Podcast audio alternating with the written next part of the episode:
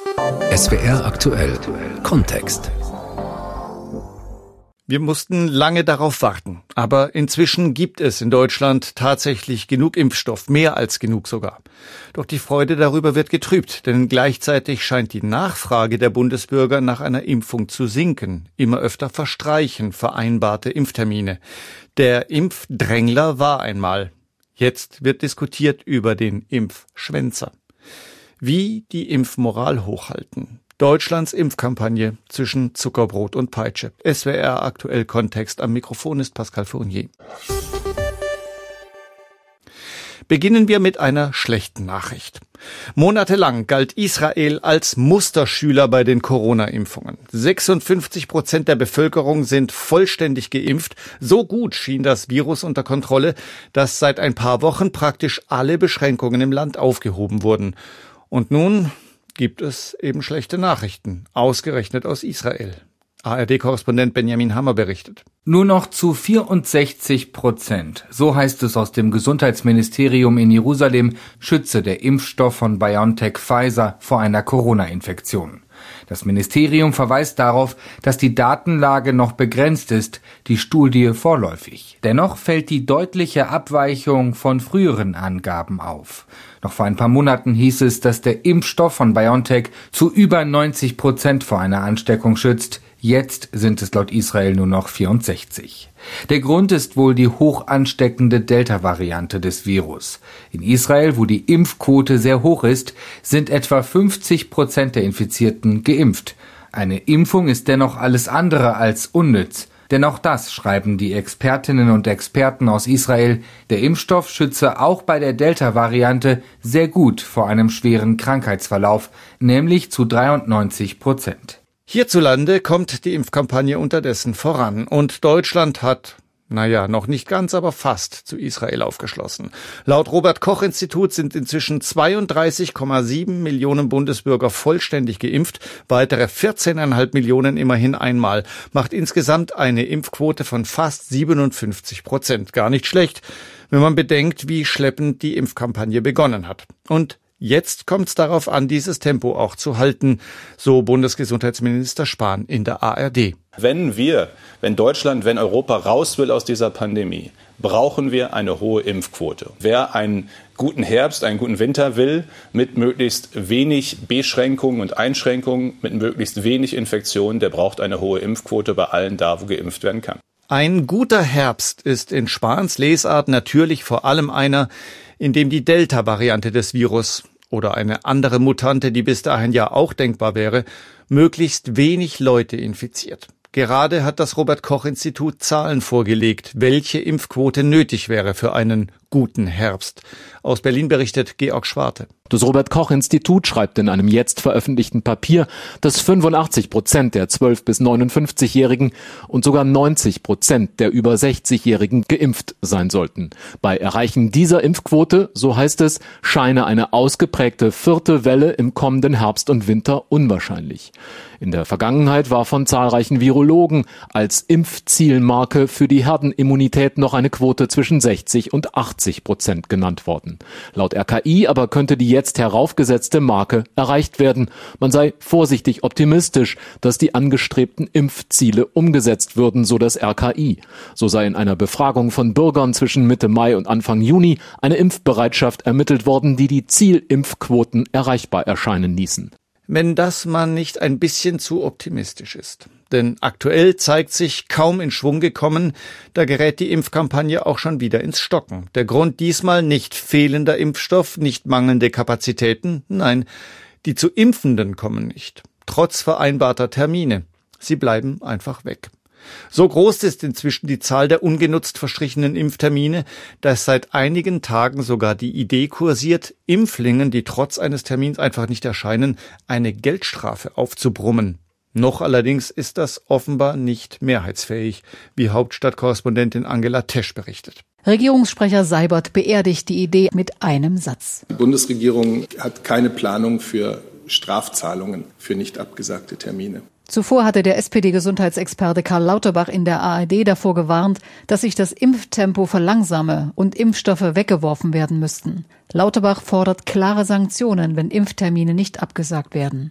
Eine Geldstrafe zu nutzen ist ein wichtiges Signal, womit wir klar machen, die, wenn wir hier also die Impftermine einfach fahren lassen, dann muss zum Teil Impfstoff weggeschmissen werden und es werden zum Teil Impftermine nicht genutzt, die man sonst gut hätte vergeben können. Das ist kein Kavaliersdelikt.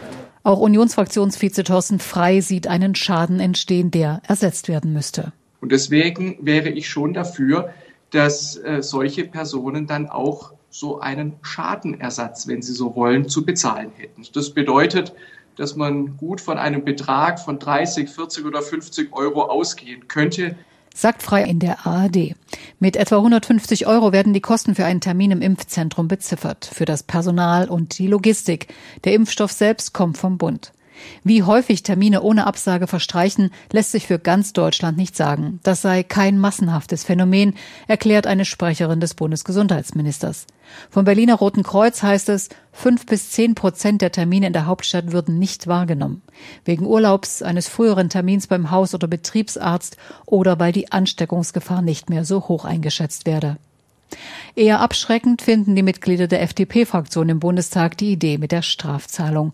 Besser sei es, Unentschlossene zu überzeugen und unkomplizierte Angebote zu machen, etwa durch mobile Impfteams. Der grüne Janosch Stamen, selbst Arzt, sieht das ähnlich. Es ist eine sehr deutsche Debatte, dass wir nur Zuckerbrot und Peitsche kennen. Als Arzt kann ich nur sagen, Menschen überzeugt man nicht mit Belohnung oder mit Bedrohung, sondern mit Aufklärung und Informationen. Wir müssen den Menschen die Gefahren deutlich machen, den Nutzen einer Impfung klar machen. Dann lassen sie sich auch impfen und darauf käme es jetzt an. Der grünen Politiker Janosch Dahmen. Und manchmal ist es glücklicherweise auch gar nicht nötig, die Menschen zu überzeugen. Manchmal sind sie schon überzeugt und nur deshalb noch nicht geimpft, weil sie bisher einfach noch nicht dran waren. An den sechs rheinland-pfälzischen Hochschulstandorten wurden gestern im Rahmen einer landesweiten Sonderimpfaktion insgesamt 30.000 BioNTech-Impfdosen ausgegeben, 5.000 pro Standort. An der Mainzer Johannes Gutenberg Universität war die Resonanz groß, wie SWR-Reporterin Katharina Feist beobachtet hat. Der Andrang auf dem Mainzer Campus ist groß. Für viele heißt es Schlange stehen für den kleinen Peaks. Gestern hat mir ein Kommilitone noch gesagt, das ist bestimmt sowas, wo die Leute kampieren vorher und ich so, nee, das wird schon nicht so lange sein ja, hätte ich mal auf ihn gehört und wäre ein bisschen früher aufgestanden. Jens, Sportstudent im vierten Semester, nimmt's gelassen. Das Wetter ist ja ganz gut und dann wartet man halt. 5000 Dosen sind's ja und am ersten Tag mache ich mir da keine Sorgen, dass da keine Dosen mehr übrig sind. Seit 8 Uhr morgens wird an der Mainzer Uni geimpft. Die Schlange bis zur Infobox, wo man sich registrieren muss, ist kurz nach neun schon über 200 Meter lang. Daria wartet schon eine Stunde. Sie stand ganz weit hinten und jetzt bin ich schon ein Stückchen vorangekommen. Sie studiert im sechsten Semester Wirtschaftswissenschaften. Im Impfzentrum hat sie sich schon vor über zwei Monaten registriert, ohne Erfolg.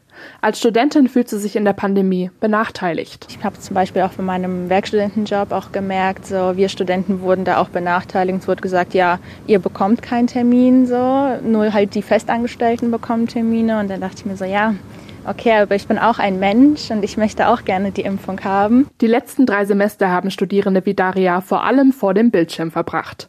Der rheinland-pfälzische Gesundheitsminister Clemens Hoch möchte das mit den Sonderimpfaktionen für die Studierenden ändern. Unser Fokus gemeinsam mit allen Hochschulen im Land ist, ein Präsenz-Wintersemester zu starten.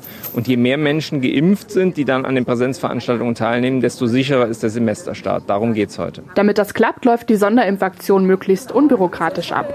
Ein Termin braucht hier keiner. Organisiert wird die Aktion vom Deutschen Roten Kreuz. Wenn es geht, ähm, hier den Teil schon mal ausfüllen und hier schon mal unterschreiben. Medikamente. Sehr gut, dann bräuchte ich einmal den Ausweis. Nach der Registrierung geht's mit einem Laufzettel in eine zweite Schlange. Physikstudentin Judith ist schon kurz vor der Impfstraße. Gekommen ist sie dafür um 7.30 Uhr. Und wie ist es jetzt kurz vom Ziel? Naja, es ist schön zu wissen, dass es jetzt endlich funktioniert. Denn in dem kleinen Peaks steckt auch eine ganz große Hoffnung, dass es im kommenden Wintersemester weg von den Bildschirmen und endlich wieder in die Hörsäle geht. Endlich wieder normal studieren. Auch das kann eine Motivation sein. In anderen Ländern hat die Kreativität in Sachen Zuckerbrot teilweise noch ganz andere Blüten getrieben, wie unsere Korrespondenten berichten. In Peking bekommen über 60-Jährige, die vollständig geimpft sind, in manchen Stadtteilen eine Packung Eier umsonst oder auch mal eine große Kiste mit Gemüse zum Sonderpreis von umgerechnet 70 Cent. In der zentralchinesischen Stadt Xi'an werden laut Medienberichten unter vollständig Geimpften sogar Elektrofahrräder verlost. Im eher impfskeptischen Hongkong wiederum überschlagen sich Unternehmen mit Verlosungsaktionen für vollständig Geimpfte. Zu gewinnen gibt es unter anderem Bargeld, Flugtickets und Autos Autos. Der bislang größte Preis, eine Einzimmerwohnung in einer der teuersten Städte der Welt. Für das ARD-Studio Peking, Ruth Kirchner. Um der Impfskepsis unter jungen Leuten entgegenzuwirken, bekommen Griechinnen und Griechen zwischen 18 und 25 Jahren einen Impfbonus in Höhe von 150 Euro. Das Geld kann zum Reisen, also beispielsweise für Flugtickets oder für kulturelle Veranstaltungen wie Konzert- und Theaterbesuche ausgegeben werden. Verena Schelter, Athen. In den USA verlosen einige Bundesstaaten Millionen US-Dollar. Patricia Short aus Lexington hatte am Freitag die erste Million im Bundesstaat Kentucky gewonnen. Der Schüler Tyler Henson aus Mount Sterling bekam ein Vollstipendium für eine Universität in Kentucky. Die Restaurantbesitzer im Bundesstaat Connecticut hatten dagegen zeitweise freie Getränke an Geimpfte verteilt. Bei Crispy Donuts gibt es einen zusätzlichen Teigkringel umsonst.